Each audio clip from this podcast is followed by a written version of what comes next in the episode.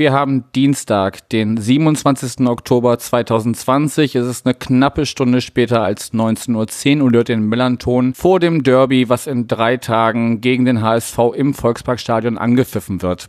Ich bin Yannick und freue mich, eine neue Stimme bei uns begrüßen zu dürfen. Moin Tanja. Moin Yannick. Ja, erstmal schön, dass das geklappt hat. Wir hatten das äh, schon mal versucht. Da hatten wir aber noch die Prämisse, dass äh, unsere Gästinnen äh, gerne das Spiel auch im Stadion verfolgen sollen. Das äh, erübrigt sich momentan zumindest in großen Teilen. Deshalb erstmal die Frage an dich. Ähm, stell dich doch mal in ein paar Sätzen vor. Wer bist du, was machst du und warum der Hamburger Sportverein? Ja, also ich bin Tanja, seit oh, gut 30 Jahren HSV-Fan mache auch nebenbei noch den HSV-Talk mit meinem Kollegen Sven zusammen, auch ein kleiner HSV-Podcast. Äh, wie bin ich zum HSV gekommen? Ich, komme hier aus der Ecke, aus Hamburg und von daher Mitte, Ende der 80er gab es dann nur den HSV. Okay, wenn man aber in der Zeit zum HSV gekommen ist, gab es ja danach auch einige Fans, die gesagt haben, okay, das bei dem HSV, das passt mir nicht mehr so äh, und sind dann zum Teil auch äh, zum FC St. Pauli rübergekommen. Wieso bist du geblieben? Naja, irgendjemand muss ja da bleiben, damit die Rechten da nicht komplett alles kriegen. Okay, fair enough, ja. Wie gesagt, momentan ist das mit dem äh, Spielbesuchen und überhaupt äh, Fußballfan sein momentan alles relativ schwierig.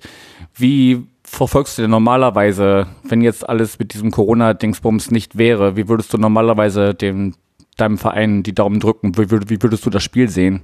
Äh, Heimspiele grundsätzlich live auf der Nordtribüne, 26a, da habe ich meine Dauerkarte. Stehplatz direkt hinterm Tor. Äh, Auswärtsspiele äh, bin ich jetzt nicht mehr so aktiv, dass ich irgendwie mitfahre, großartig. Selbst das Auswärtsderby nehme ich normalerweise nicht mit. Das äh, tue ich mir dann lieber zu Hause an. Genau, das ist der Grund. Ich hatte dich damals schon angefragt, da hast du gesagt, nee, nee, ich bin nicht da, aber hattest mir damals äh, einen kompetenten Kollegen empfohlen. Und ähm, genau. Dann äh, schauen wir mal so ein bisschen erstmal zurück, bevor wir auf die aktuellen äh, Geschehnisse schauen. Jetzt hat es äh, letztes Jahr mit dem Aufstieg bei euch wieder nicht geklappt. Äh, jetzt geht jetzt in die dritte Saison, zweite Liga. Ähm, schauen wir doch mal so ein bisschen für uns zurück. Wie hast du die vergangene Saison unter Trainer Dieter Helken erlebt und was waren aus deiner Sicht die Gründe, weshalb es dann am Ende nicht gereicht hat? Grundsätzlich die Person Dieter Hacking habe ich sehr positiv erlebt, weil er hm, sehr klar in seinen Werten ist und die dann auch nach außen vertritt. Das fand ich sehr angenehm. Also wir hatten ja gerade dann den Fall Bakariata, wo sich der Trainer dann auch bedingungslos hinter den Spieler gestellt hat und da alles abgewehrt hat, das fand ich stark. Also menschlich absolut toller Trainer. Hm, leider sind wir nicht so aus der Corona-Pause gut rausgekommen. Also ich glaube, das spielt so ein bisschen die Drucksituation eine Rolle, die beim HSV, glaube ich, nochmal anders ist als bei Pauli, weil es wird von außen immer reingetragen, dass wir ja der große HSV sind und dass wir ja äh, irgendwie auch in die erste Liga gehören und so weiter. Und darüber wird dann gerne vergessen, dass wir aber auch verdammt nochmal ein Zweitligist sind und da auch zurecht sind. Und dann wird einfach Druck auf die Spiele aufgebaut und die sind da irgendwann nicht mehr mit klargekommen. Da hat es jetzt diese Woche auch gerade ein Interview mit Martin Harnik gegeben, der auch gesagt hat, das zieht ihn dann komplett runter und er muss solche Ergebnisse, so Niederlagen dann auch wirklich hart verarbeiten und hat dann Probleme, morgens aufzustehen und da die Motivation zu finden. Und ich glaube, wenn sich das dann auf eine Mannschaft so richtig überträgt, dann kommt sowas dabei raus wie bei uns dann zum Ende der Saison vergangenes Jahr. Aber ist das denn wirklich nur eine Darstellung von außen, dass das der äh, große HSV sei, der dann äh, doch bitte weiterhin Zweit äh, Erstliga-Fußball spielt? Oder ist das nicht auch in, in Großteilen bei euch die, die Erwartung, dass eigentlich, ja, jetzt spielen wir mal zweite Liga, aber eigentlich ist das ja nur ein Ausflug und irgendwie etablieren wir uns schon wieder da oben? ich glaube, viele Fans sind mittlerweile durchaus in der Realität angekommen. Ich glaube auch, dass äh, bei uns die Vereins- oder beziehungsweise in dem Falle die AG-Spitze auch durchaus realistisch an die Sache rangeht. Also Jonas Bolt hat ja für diese Saison dann auch tatsächlich ausgegeben, wir gucken jetzt nicht mehr auf Aufstieg, wir wollen auch nicht auf Teufel komm raus aufsteigen, sondern wir wollen eine Mannschaft entwickeln. Und insofern habe ich die Hoffnung, dass es jetzt tatsächlich auch in sämtlichen Köpfen angekommen ist. Ein paar Unverbesserliche wirst du immer haben. Also einige Leute leben immer noch im Jahr 1983 geistig und an die kommst du auch nicht mehr ran. Die glauben immer noch, dass wir eigentlich sofort nach Europa gehören. Okay, dann bin ich ja froh, dass ich äh, anscheinend mit dir jetzt jemanden da habe, der das durchaus realistisch einzuordnen äh, weiß alles.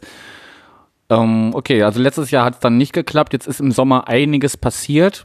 Fangen wir mal bei der Trainerpersonalie an. Wie gesagt, Dieter Helke hat wir schon besprochen, der ist jetzt weg. Dafür ist äh, für mich relativ überraschend, finde ich. Äh, er war auch bei uns irgendwie, zumindest durchs Boulevard im Gespräch. Daniel Thune von Osnabrück sitzt jetzt bei euch auf der Bank. Wir sind so nach fünf durchaus erfolgreichen Spielen, dazu kommen wir gleich noch. Wie ist so dein erster Eindruck von ihm? Menschlich und auch äh, in professioneller Hinsicht. Mm, eigentlich habe ich mir ja vorgenommen, dass ich mein Herz nicht mehr an Trainer hänge, also nicht an HSV-Trainer, weil die sind einfach zu schnell wieder weg. Aber verdammt, Daniel Thune ist sympathisch. Also so als Mensch fantastisch. Er ist sehr empathisch, sehr offen und sehr geradlinig und ach, das ist einfach toll. Und äh, sportlich ist er auf jeden Fall ein Fortschritt gegenüber Dieter Hacking, weil wir deutlich schlechter auszurechnen sind. Man hat das jetzt in den ersten Spielen gesehen, da gab es dann plötzlich mitten im Spiel irgendwelche Taktikwechsel. Das äh, hat mich komplett überrascht, weil ich wusste gar nicht, dass wir sowas dürfen. Das kannte man in den Jahren zuvor beim HSV nicht, eigentlich zuletzt irgendwie unter Thorsten Fink, der dann aber auch irgendwann mehr zu Harakiri übergegangen ist, als dass das noch irgendwas mit Fußball zu tun hatte. Also Daniel Thune insgesamt Volltreffer. Nach jetzt fünf Spielen. Okay, dann sei dir ja zu wünschen, dass du dein Herz dann nicht an jemanden hängst, der im nächsten Sommer schon wieder gehen muss. Ich weiß nicht, wie lange hat er Vertrag? Äh, zwei Jahre, wenn mich nicht alles täuscht. Das ist ja für eure Verhältnisse auch schon relativ lang. Ja, also wenn er ihn erfüllt, dann hat er länger durchgehalten als alle in den vergangenen oh, vielen Jahren. Ja, ich glaube, das jetzt äh, zu rekapitulieren würde zu weit führen. Dann schauen wir mal so ein bisschen, mit welchem, äh, ja, Spielermaterial ist immer so ein blödes Wort, aber da ist ja auch äh, im Kader einiges passiert. Wenn wir mal erstmal auf die Abgänge schauen. Na klar, die ganzen Laien sind zu Ende gegangen. Du hattest Martin Harnik schon angesprochen. Ich weiß nicht, der ist jetzt irgendwie im Amateurfußball angekommen, weil er mit dem ganzen Profi-Gedöns nichts mehr zu tun haben will. Ähm, Adrian Fein ist mir bei euch letztes Jahr aufgefallen. Louis Schaub und äh, ein Name, der wahrscheinlich allen mal sagt, ist Poyampalo. Das sind die Laien erstmal, die zu Ende gegangen sind. Wie sehr, äh, also klar wusste man vorher, dass sie äh, nur ausgeliehen sind, aber wer schmerzt von denen erstmal irgendwie am meisten? Also ich fand, das Poyanpalo hat insgesamt hier einen guten Eindruck hinterlassen. Auch nach der Corona-Pause war er eigentlich so der Leuchtturm in der Mannschaft. Also eigentlich so die positive Ausnahme. Adrian Fein hat eine fantastische Hinrunde gespielt. Dann aber haben sich die Gegner sehr auf ihn eingestellt und er kam damit nicht zurecht. Also wurde dann in der Rückrunde auch schwächer und hat sich da auch, aber auch dann der Mannschaft sozusagen angepasst und da war dann kein Spieler mehr da, der ihn dann ein bisschen mitgezogen hat und was bei einem jungen Spieler dann auch vielleicht mal nötig ist. Insofern, also Adrian Fein ist ein toller Fußballer und ich wünsche ihm jetzt alles Gute bei Rotterdam und hoffe, dass er da dann noch wieder einen weiteren Schritt macht. Ich glaube, das Zeug dazu hat er. Also. Aber wirklich nachweinen tue ich tatsächlich keinen unserer Abgänge, weil wir die Positionen, wo wir Abgänge verzeichnen mussten, auch gut wieder neu besetzt haben. Von daher bin ich mit unserem Kader eigentlich so zufrieden und traue nicht den ehemaligen Spielern nach. Okay, dann ähm, bevor wir auf die Zugänge kommen, noch zwei Namen in den Raum geworfen, wo du wahrscheinlich dann auch sagen wirst, ja, ist wahrscheinlich gut, dass die jetzt sich was anderes gesucht haben, wobei ich gar nicht bei Papadopoulos zum Beispiel steht vereinslos, ich weiß gar nicht, was der jetzt macht. Äh, und Julian Pollersbeck ist auch weg, wobei ihr euch ja auf der Torwartposition, wie gesagt, kommen wir gleich zu, ähm, schon sehr prominent verstärkt habt, sage ich mal. Äh, ja, also Kyriakos Papadopoulos ist tatsächlich der einzige von den ganzen Spielern, die uns jetzt, die uns jetzt verlassen haben, der keinen neuen Verein gefunden hat. Der hält sich jetzt, glaube ich, irgendwie in, bei der, in der zweiten griechischen Liga oder so fit. Weiß man nicht, ob es da nochmal irgendwann Interessenten gibt. Äh, Julian Pollersbeck ist so ein ganz, ganz schwerer Fall. Also vom Potenzial her, von dem, was er auf der Torwartposition kann, war er deutlich vor Tom Mickel und auch vor Daniel Heuer Fernandes. Aber er hat wohl ein gewisses Fleckma und auch eine gewisse Tendenz, lieber feiern zu gehen, als zu arbeiten. Und es waren jetzt irgendwie schon drei oder vier Trainer, die an ihm verzweifelt sind. Und dann hieß es irgendwann, nee, geht nicht mehr such dir besser einen neuen Verein und wir suchen uns einen neuen Torhüter. Okay, dann jetzt schaut er anscheinend, wie man in Lyon so feiern gehen kann, wobei das momentan ja wahrscheinlich auch schwierig möglich ist. Ich glaube auch, zumal er, wenn mich nicht alles täuscht, die letzte Nachricht war, dass er auch tatsächlich positiv getestet wurde auf Corona. Von daher dürfte er da noch ein, zwei Wochen jetzt erstmal fehlen. Okay. Und nicht raus dürfen und feiern dürfen. Ja, tut ihm vielleicht auch mal ganz gut, wenn, wenn du das jetzt gerade so beschreibst, dass er da äh, sonst durchaus aktiv war. Dann bleiben wir mal auf der Position direkt, wie gesagt, äh, Sven Ulreich, prominenter Name auf jeden Fall, äh, zuletzt in Bayern die, die Bank gedrückt. Ähm, ist jetzt bei euch und hat, ich habe mal nachgeschaut, also äh, die ersten beiden Spiele hat Heuer Fernandes noch gemacht und seit dem Aue-Nachholspiel steht er jetzt hinten im Kasten. Ist das soweit richtig? Äh, ja, seitdem er darf. Also er hat eigentlich regulär gegen Aue hätte er noch nicht spielen dürfen, aber dann danach, äh, ab da stand er dann im Kasten, hat die ersten beiden Spiele dann auch brav zu Null gespielt, von daher guter Einstand. Ja, zu eurem allgemein äh, zugegebenermaßen guten Einstand kommen wir gleich noch. Ähm, also wurde er wirklich auch definitiv als klare Nummer eins geholt. Äh, ja, man suchte und versuchte ständig irgendwie nochmal jemanden zu holen, der mindestens an Daniel Heuer Fernandes kratzen kann im besten Falle ihn auch direkt überholen kann. Und aus irgendeinem Grunde, weil die Bayern so, ihn so verzweifelt loswerden wollten, haben wir Sven Ulreich verpflichten können. Zu einem äh, Spottgehalt, also bis Ende der Saison trägt der FC Bayern noch der, einen Großteil des Gehalts und wenn es hochkommt, bezahlen wir diese Saison irgendwie eine Million an Ablöse, Leih, Gebühr und Gehalt. Also das finde ich einen faszinierenden Deal und passt richtig gut. Ja, ihr habt allgemein äh, relativ, also, sag ich mal, für eure Verhältnisse sehr wenig Geld ausgegeben. Also irgendwie bei den Ausgaben stehen 600.000 laut Transfermarkt, soweit man dem immer glauben kann. Und das auch nur für einen Spieler, die, nämlich für Moritz Heyer und der Rest kam ablösefrei. Ja, zu dem kommen wir gleich noch. Und dann habt ihr aber auch äh, 2,75 Millionen eingenommen, aber die Abgänge hatten wir ja schon. Dann ähm, mache ich mal mit nem, dem nächsten Namen, also ich gehe aber von denen aus, die mir am meisten sagen und danach kannst du gerne ergänzen, wer dir noch äh, ansonsten wichtig ist. Ähm, Simon Gerodde. Mr. Doppelpack. Ja, Mr. trifft gegen uns zumindest gefühlt immer, egal wo er spielt. Das ist super. Das gefällt mir noch besser. Du, solange wir am, am Freitag äh, zwei Tore mehr schießen, mir, kann er gerne ein Tor schießen. Das ist mir dann auch relativ gleich. Aber ja, wie gesagt, wir greifen vor.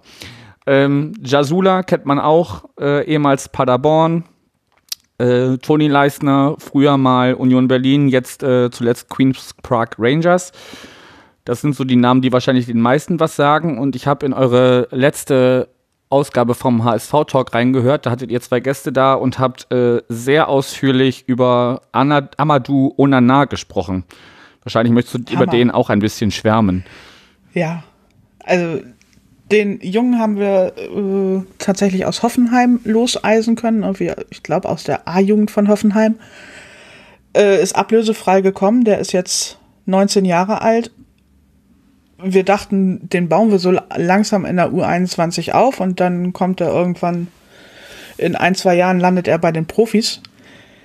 Der ist so stabil und so zweikampfhart auch.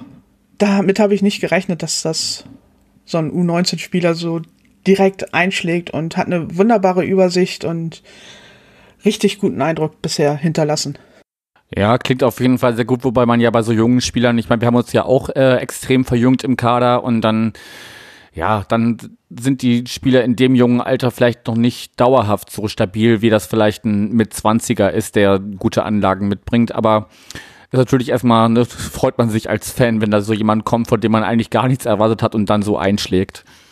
Ja, also da ist ja bei uns auch noch der Stefan Ambrosius, der jetzt aus der U21 quasi hochgezogen wurde. Der war lange Zeit verletzt und ist damit auch irgendwie quasi Neuzugang, äh, der jetzt auch bisher einen richtig guten Eindruck hinterlassen hat und da dürfte es zum Beispiel Toni Leistner ein bisschen schwerer haben, wenn wir mit einer normalen Viererkette spielen, in die Mannschaft zu rücken, weil Stefan Ambrosius einfach da mit seinen 21 Jahren schon sehr abgewichst in der Innenverteidigung bisher gespielt hat.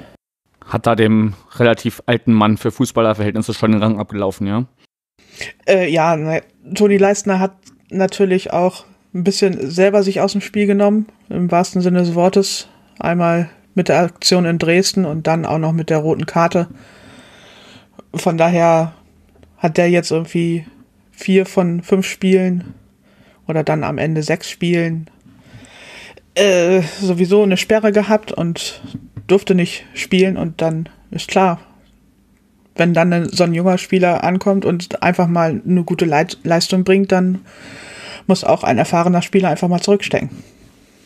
Lass uns da mal kurz nochmal auf die Aktion kommen äh, von, von Toni Leistner, weil das hatte ich gerade völlig, also gar nicht auf meinem, äh, auf meiner Agenda für heute, aber ähm, vielleicht ein, zwei Sätze von dir, aber kurz, um alle ins Boot zu holen. Das war, glaube ich, irgendwie nach Abpfiff. Er war äh, bei Sky im Interview und irgendwie wird er von der, von der, äh, von den Rängen bepöbelt und äh, entschließt sich dann, okay, jetzt reicht's, ich steige über die Balustrade und äh, ringe da einen Fan zu Boden.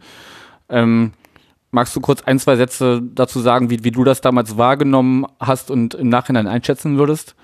Mm, klar ist es in dem Augenblick eine dumme Aktion. Also da so ein bisschen die Beherrschung zu behalten, wäre natürlich besser gewesen, aber ich kann es auch nachvollziehen. Ich meine, da wurde der äh, Fan hat dann wohl arg gegen die hochschwangere Frau von Toni Leistner gepöbelt, die irgendwie ja, 20, 30 Meter daneben saß und hat da auch irgendwie Drohungen ausgestoßen und da ist ein Familienvater, der geht dann einfach auf die Barrikaden. Das kann ich in dem Augenblick dann auch menschlich nachvollziehen, auch wenn es rational eine dumme Aktion war. Ja, also würde würd ich total mitgehen. Also wenn da jemand, ich will jetzt auch gar nicht zitieren, was der Dresdner da mutmaßlich gesagt haben soll, äh, sonst muss ich einen Explicit-Button hier, hier im Podcast setzen. Ähm, aber kann ich vollkommen nachvollziehen, wenn, wenn da jemand so vehement gegen deine eigene Familie äh, äh, wettert und du dem wahrscheinlich, das wahrscheinlich auch noch zutraust, so wie man manche Dresdner ja auch äh, zumindest wahrnimmt, ohne da irgendjemand was unterstellen zu wollen. Aber ihr zeigt uns schon, dass das manchmal gar nicht so äh, äh, weit hergeholt ist. Und ähm, ja, wollte ich nur mal kurz, weil das, das kam mir jetzt gerade so äh, wieder in den Kopf und äh, Schlagzeilen muss man ja ehrlich sagen, gibt es momentan über euch gar nicht so viele. Irgendwie ist alles für, für HSV-Verhältnisse relativ ruhig. Oder wie nimmst du das wahr? Ist es nicht schön? Also, das kommt darauf an, wen man fragt. Also ich finde es gerade durchaus angenehm, dass äh, ein bisschen mehr bei uns bleibt und wir nicht der Chaosverein der ersten und zweiten Liga sind. Da gibt es jetzt mittlerweile andere. Grüße nach Schalke.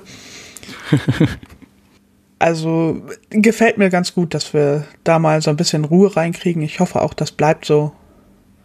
Es gibt genug Fallstricke, wo es dann doch wieder losgehen könnte und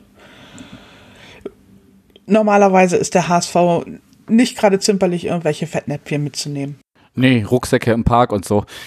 Aber gut, äh, wir schweifen ab. Ähm, machen wir mal das äh, Zugänge-Thema zu mit, du hast ihn schon angesprochen, Moritz Heyer, der ist ja wahrscheinlich, läuft er auf Daniel Thune zurück. Der hat ihn wahrscheinlich dann von seinem ehemaligen Verein losgelöst und gesagt, Mensch, komm, ich spiele jetzt hier bei euch, ich trainiere jetzt in HSV, komm doch mit zu mir.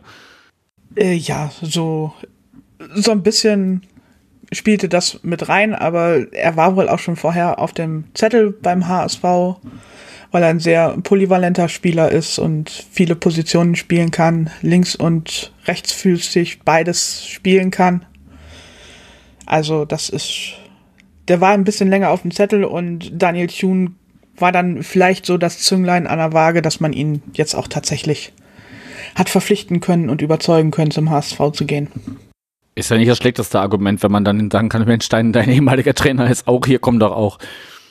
Genau. Zumal äh, Tune ihn auch schon nach Osnabrück geholt hatte, irgendwie aus den Niederungen der dritten oder vierten Liga. Ach guck, dann reist er mit ihm quasi mit. Genau. Gut, dann würde ich das Sportliche so langsam abschließen, es sei denn, ich habe noch irgendjemanden oder irgendetwas vergessen, was du in dem in den sich angeben möchtest, also zumindest was den Kader angeht, sonst gucken wir so ein bisschen auf die ersten Spiele, die er absolviert hat.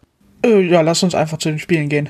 Gut, da äh, stehen nach fünf Spielen 15 Punkte, bisher alles gewonnen.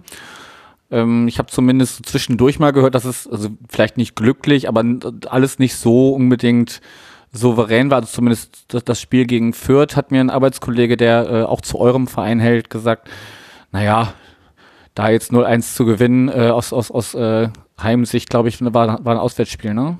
Ja, genau. Genau. Das war, glaube ich, äh, nicht so souverän, aber ansonsten stehen da erstmal, wie gesagt, äh, fünf Siege. Und äh, ja, ordne noch mal so ein bisschen ein, wie dir die, die Mannschaft bisher auf dem Platz so gefällt. Mm, es ist tatsächlich immer mal wieder so ein bisschen wechselhaft. Fürth war in der Tat ein bisschen schwächeres Spiel, wo wir auch ein bisschen Glück hatten, dass Fürth dann vor unserem Tor nicht so ganz gefährlich war. Äh, wir hatten das auch jetzt gegen Würzburg, dass wir die erste Halbzeit eigentlich komplett verpennt haben, aber dann in der zweiten Halbzeit komplett aufgedreht haben, vor allen Dingen in Person von Simon Terodde. Äh, das Spiel gegen Aue war sehr überzeugend. Da haben sie wirklich gewirbelt und auch zwei Halbzeiten lang das Spiel sowas von dominiert, dass Aue Glück gehabt hat, dass es nur drei Ge Gegentore gab. Mm, also insofern, es geht immer mal wieder auf und ab. Also auch gegen Paderborn haben wir auch dann doch noch mal äh, den Gegner wieder stark gemacht, 2-0 geführt, plötzlich 2 zu 3 hinten gelegen, um dann 4 zu 3 zu gewinnen.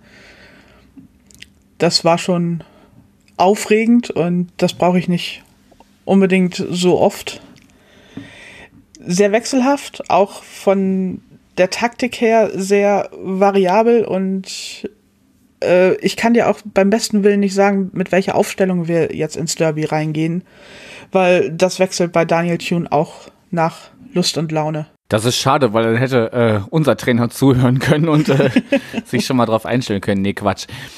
Ja, also ich muss so ein bisschen sagen, gut, Fürth hast du gerade schon selber eingeordnet. Ich glaube, das Aue-Spiel würde ich ehrlich gesagt so ein bisschen ausklammern gegen eine Mannschaft, die äh, zwei Wochen in Quarantäne musste. Weiß nicht, wie viel sportlichen Wert dann so eine Partie hat, aber irgendwie muss das Ganze ja weitergespielt werden. Äh, die Auer waren überhaupt nicht in Quarantäne.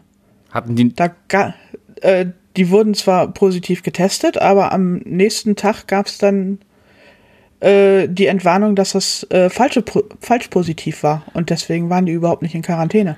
Ach stimmt, so war Das Spiel war schon abgesagt. So war das, so war das, genau. Danke für die, für die Einordnung, das hatte ich jetzt irgendwie anders äh, auf dem Zettel, aber gut. Trotzdem muss ich sagen, weiß ich nicht, äh, ist jetzt nicht das härteste Auftaktprogramm, oder was meinst du? Äh, naja, also wir hatten die beiden Absteiger mit Fortuna gleich am ersten Spieltag 2-1 gewonnen, dann äh, Paderborn wo wir in Paderborn dann 4-3 gewonnen haben, das denke ich schon, dass das ein Auftakt ist, den du auch richtig vermasseln kannst. Fürth ist ja jetzt nicht unbedingt Laufkundschaft. Haue von Aue kennt ihr eigentlich auch ziemlich gut, wenn, wenn mich nicht alles täuscht. Also die ersten vier Spiele können da auch ganz schnell in die andere Richtung gehen und dann sehen, sind wir auf dem Platz, auf dem sich jetzt Fortuna Düsseldorf wiederfindet. Also so ganz einfach fand ich unser Auftaktprogramm nicht. Ja, weiß ich nicht. Also sind, sind halt alles, also sind alles Spiele, aber das, da geht es euch ja wahrscheinlich die ganze Saison so, dass ihr da sowieso in alle Spiele als Favorit reingeht und ja, gut, Fürth kann man mal verlieren, Aue ist auch immer so ein bisschen wackelig, aber ich finde, weiß ich nicht, also ihr hättet es schle schlechter treffen können, glaube ich, was das Auftaktprogramm angeht, aber gut. Jetzt äh, steht ihr mit, wie gesagt, 15 Punkten da und wir machen mal langsam den Bogen Richtung Freitag. Du hattest jetzt äh, in der Ankündigung oder in der Begrüßung schon gesagt, du stehst normalerweise in der Nordkurve, A26, glaube ich, hattest du gesagt. Und ähm, ja, wie wirst du jetzt am Freitag das Spiel schauen? Weil mittlerweile darf man ja auch nur noch einen zweiten Haushalt zu sich einladen oder sich mit einem zweiten Haushalt treffen. Wie, wie machst du das momentan? Mm, also ich bin sowieso jemand, der eher schlecht jetzt irgendwie Public Viewing äh, in der Kneipe machen kann oder so. Da sind mir zu viele Menschen, die komisches Zeug reden. Und von daher bin ich immer ganz froh, wenn ich solche Spiele dann alleine zu Hause verfolgen kann und einfach vor meinem Fernseher auf und ab tigern kann und da dann den Schiri anbrüllen kann oder die Mannschaft anfeuern kann, wie auch immer meine Nachbarn wissen dann auch immer schon Bescheid, oh, der HSV spielt wieder, aber das passt dann schon. Okay, also lieber beschaulich für dich. Ich muss gerade ehrlich sagen, ich habe das letzte Spiel von uns, das war ja zeitgleich mit eurem. Mhm. Äh, ihr habt gegen Würzburg gespielt, wir äh, gegen Darmstadt. Äh, Herzschlagfinale bei uns.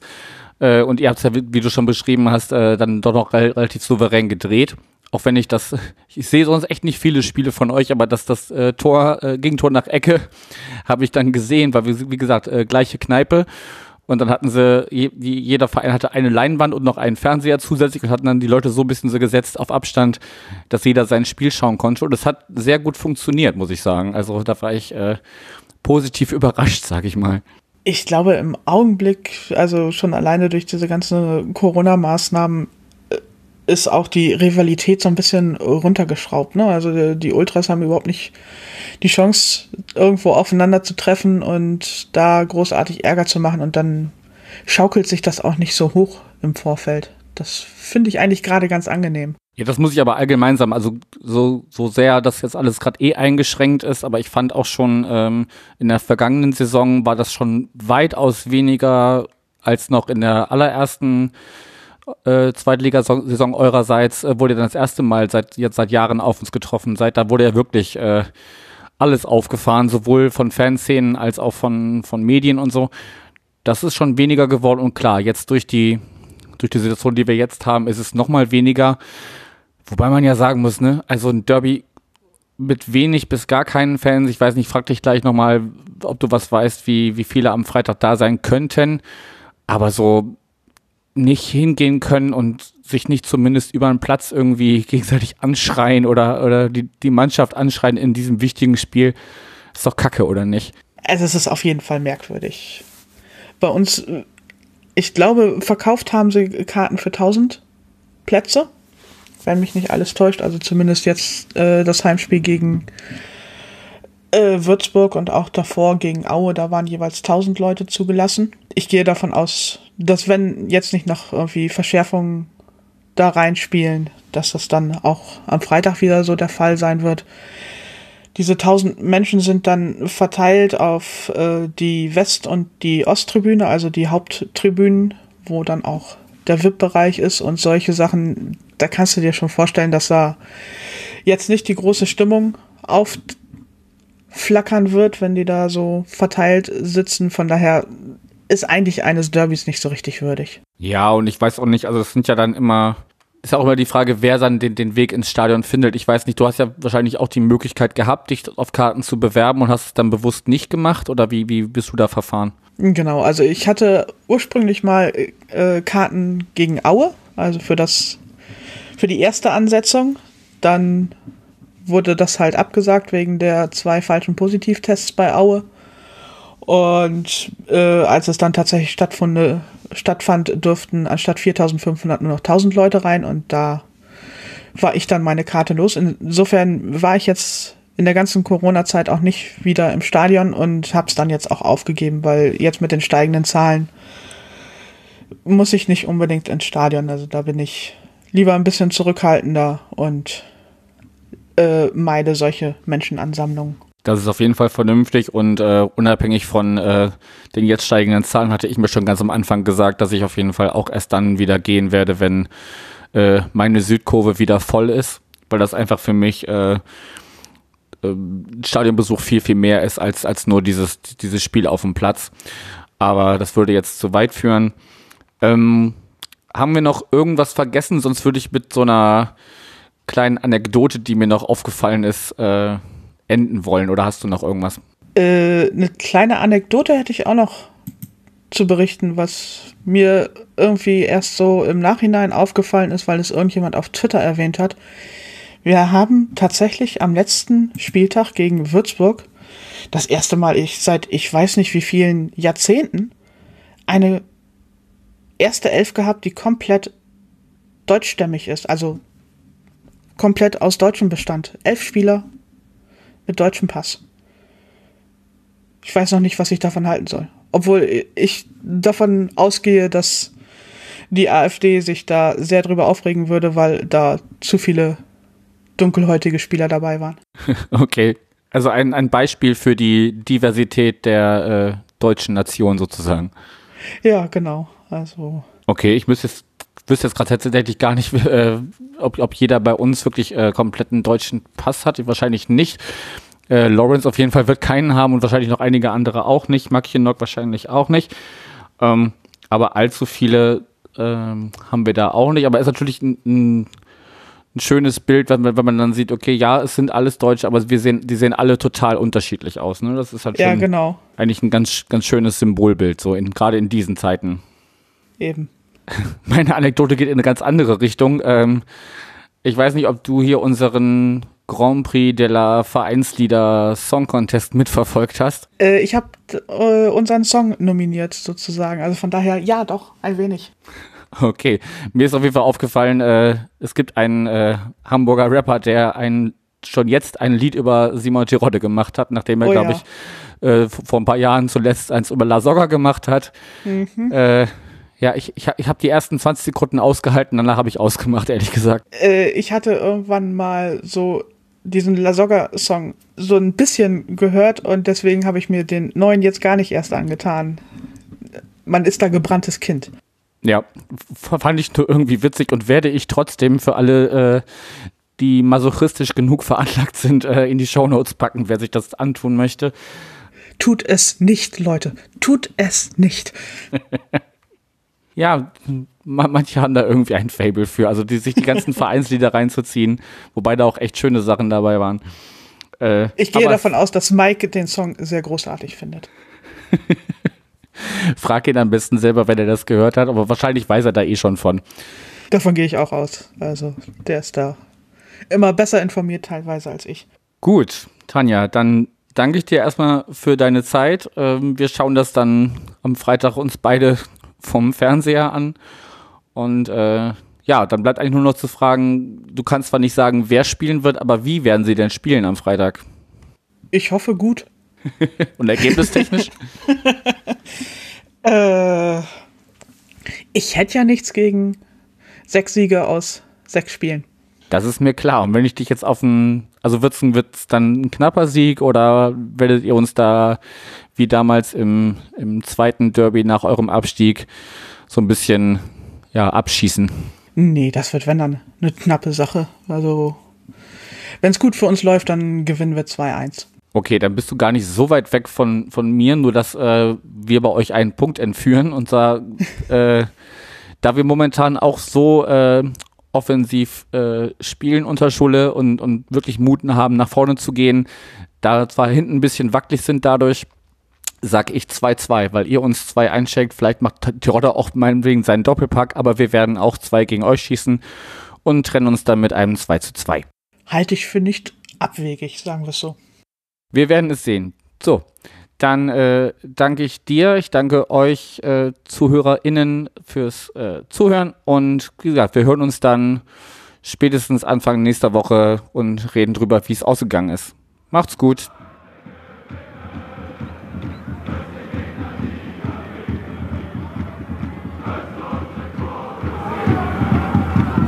Amen.